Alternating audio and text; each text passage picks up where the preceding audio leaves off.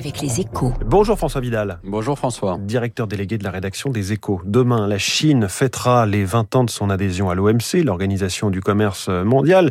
C'est le point de départ de la vertigineuse ascension qui a mené l'économie chinoise au deuxième rang mondial en un temps record. Un anniversaire au goût amer hein, pour les pays occidentaux et qui se déroule dans un climat de guerre commerciale. En fait, c'est l'histoire de l'arroseur arrosé, François. Hein. Historiquement, les pays euh, développés pensaient faire une très bonne affaire en ouvrant en grand les portes du commerce mondial à la Chine. Sur le papier, ils y gagnaient l'accès à un gigantesque marché et la promesse d'un formidable appel d'air pour les produits fabriqués en Europe et aux États-Unis. Or, c'est exactement le contraire qui s'est passé. Pékin a limité l'ouverture de son pays aux intérêts étrangers, tout en aspirant une bonne partie de l'activité industrielle mondiale en jouant sur trois leviers.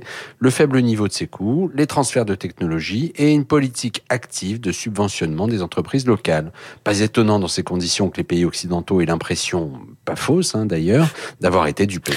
Les efforts actuels pour relocaliser certaines activités industrielles en Occident ou pour lutter contre le dumping chinois dans certains domaines euh, peuvent-ils permettre d'inverser la vapeur?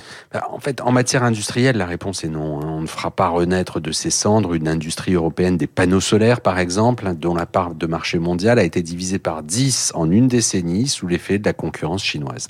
Le match est plié, la Chine est devenue l'usine du monde et il sera très difficile de la détrôner.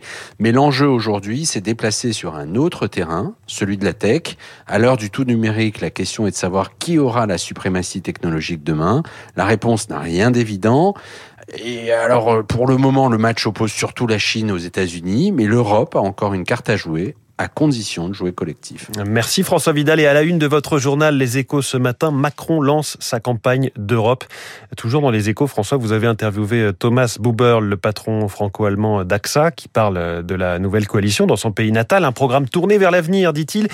Mais il voit aussi les points de tension, les divergences entre Paris et Berlin. On en parle dans un instant avec Alexis de